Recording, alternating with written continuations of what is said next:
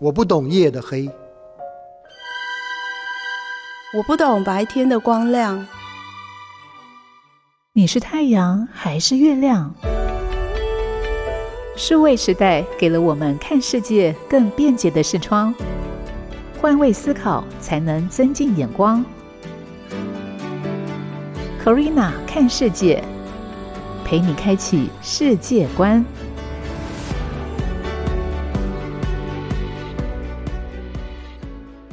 这里是 FM 九七点七古典音乐台，欢迎你再次的回到星期四早上的十一点钟，Corina 看世界，我是 Corina，在今天第三集的节目当中，要跟大家分享世界上面著名的一些洗浴国家的文化。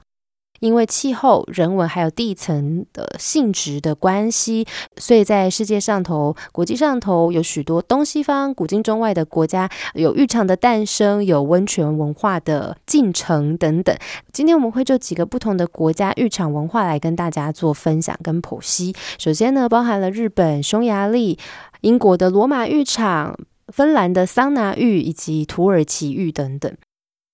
而真正的温泉理疗是十九世纪末开始盛行的，甚至传入了日本。当时日本制定了全世界第一套温泉法，也设了温泉医院和温泉专科医师的认证资格。从此，温泉就用实用性质来分成休闲、保健和理疗三大部分。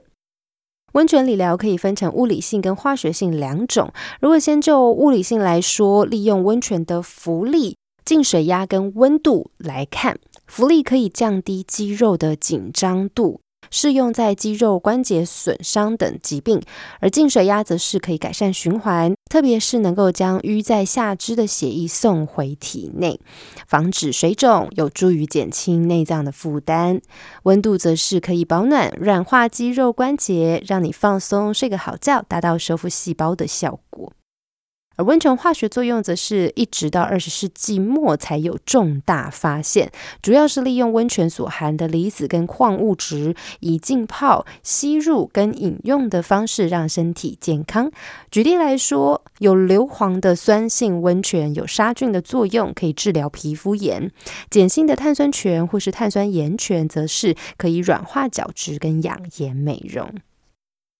而我们今天会透过不同的国家洗浴的文化、浴场等等来做介绍。而基地位在台湾的我们，我们就先从比较近一点、邻近的国家日本开始说起吧。日本的洗浴文化。其实大家都非常的熟悉了，日本已经算是一个温泉大国，也由于他们有很多火山，所以有很多火山性的温泉。据说六千年前，温泉大概就被大家知所熟悉了。而温泉目前的定义，则是从地底涌出且达到二十五度以上的热水，或是含有碳酸氢钠和氡等十九个成分其中一种以上者。日本人会开始泡汤的，其实是因为他们的气候，夏季高温多湿，冬季寒冷的独特气候。此外，也有另外一说是源自于宗教的晋升的精神文化，据说是可以冲进身体的污秽，也可以洗涤心灵的一些习惯而衍生出来的泡汤文化。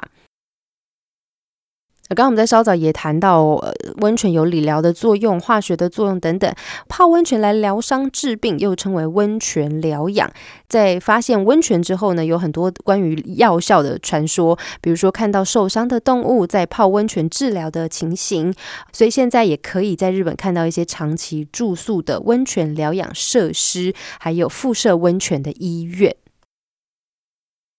而日本人洗温泉的方法有四种，都各具特色。一般的办法是将全身浸泡在四十度的泉水中，还有的是做水管，从高处将温泉引下来，人站在底下淋，让热水拍打在身体上，起一些按摩作用，消除酸痛。也有的是将温泉冒出来的热气或蒸汽引导到房间里面，人进去蒸一蒸、烤一烤，或是用温泉水或泥巴把身体放到泥巴当中。中进行泥浴，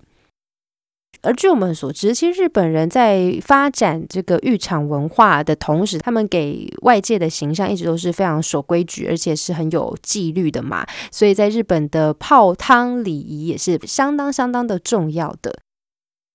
当然，其中还是有一些是跟健康有关系的，比如说像是入狱前不要喝酒，因为呢非常危险。据说有人因为酒精的影响，直接在浴室里面睡着，结果溺水，或者是也有一些血压的不稳的状况，有可能会引发贫血或者是脱水的症状。第二个呢，则是请你先冲淋热水。首先是让身体习惯热水的温度，因为据说如果你马上进到浴池的话，会使得血压急速升高，也有可能引发脑溢血的风险。冲热水的步骤则是先从距离心脏最远的脚开始，再依照顺序冲湿肩膀、背后。第三个是注意不要把毛巾带到浴池里面。在日本，把毛巾带进浴池是违反礼节的哦。乍看之下，干净的毛巾其实还是有细菌跟脏污。为了不要弄脏让大家使用的热水，所以别把毛巾带进去浴池。建议大家可以把毛巾放在。不会碰到水的地方，比如说你的头顶上，这也是日本温泉特有的一个情形。据说还可以预防，比如你泡汤时间太久了，脑充血或是站起来有点头晕的现象。另外呢，还有包含女性，请把长发盘起来，不要戴隐形眼镜进去，呃，不要带手机进去，还有不要在浴池里面游泳。进到更衣室之前，请确实擦干水分。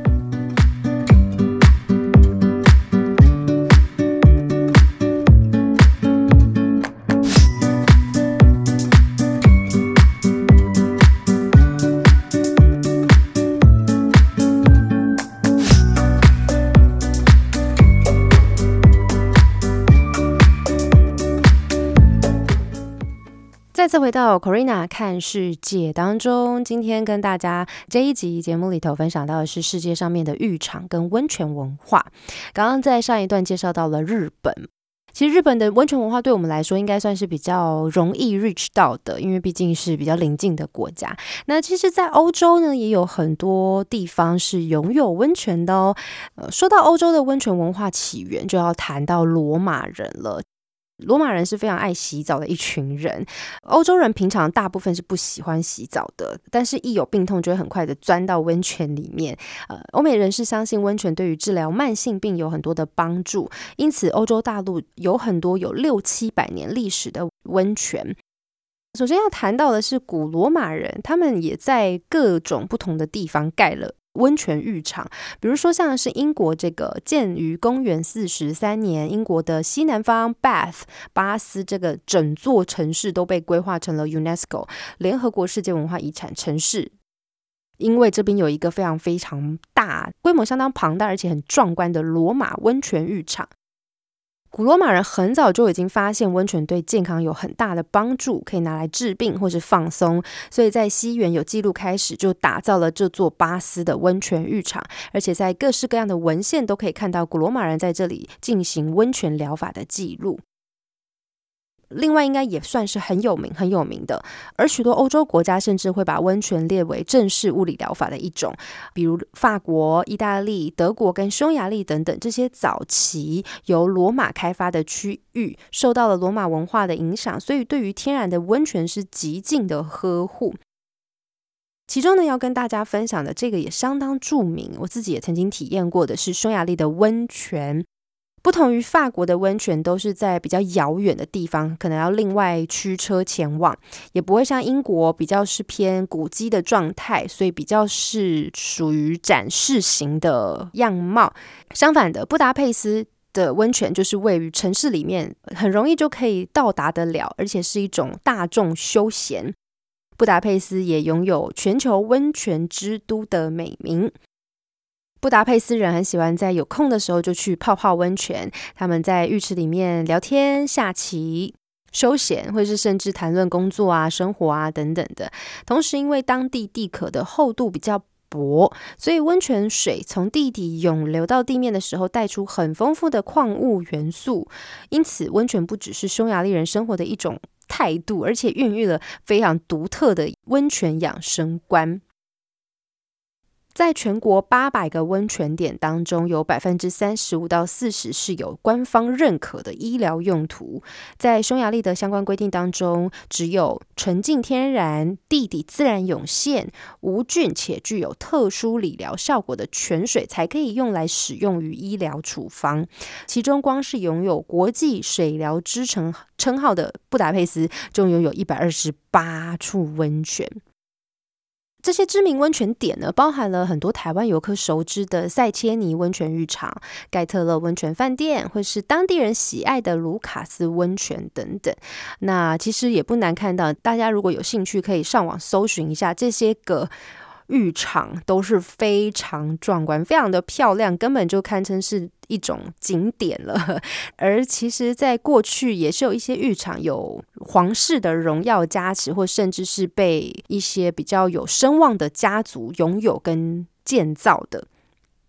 所以有机会到布达佩斯去体验他们的温泉文化，是相当美好的一件事情，跟大家小小分享。当年 Corina 在疫情之前曾经去过了一趟布达佩斯，因为布达佩斯的温泉实在太有名了，所以去一趟绝对不能错过。但是因为碍于时间跟行程安排，所以我们在众多的温泉浴场里面，我们只能选择一个去体验。其实有蛮多人都会推荐塞切尼这个浴场，因为它是露天的，拍照起来非常的漂亮，的会有非常美丽的景致啊，迷人的整个浴场的建筑等等。但是呢，因为匈牙利的气候，其实，在露天温泉的话，要看季节啦，下水跟上岸的温差非常之大，所以那个时候我就选择了一个当地人才会去的温泉浴场，因为我个人是很喜欢体验在地生活的那种旅行者，所以我就挑了一个非常不起眼，然后真的到了那边完全没有观光客。只有零星的几个亚洲面孔，几乎所有的都是当地人，也没有特别的装潢或者是打造的多么的富丽堂皇，就是很贴近我们的那种温泉浴场的设计。但是体验完之后，真的觉得值回票价，是很舒服的一趟体验。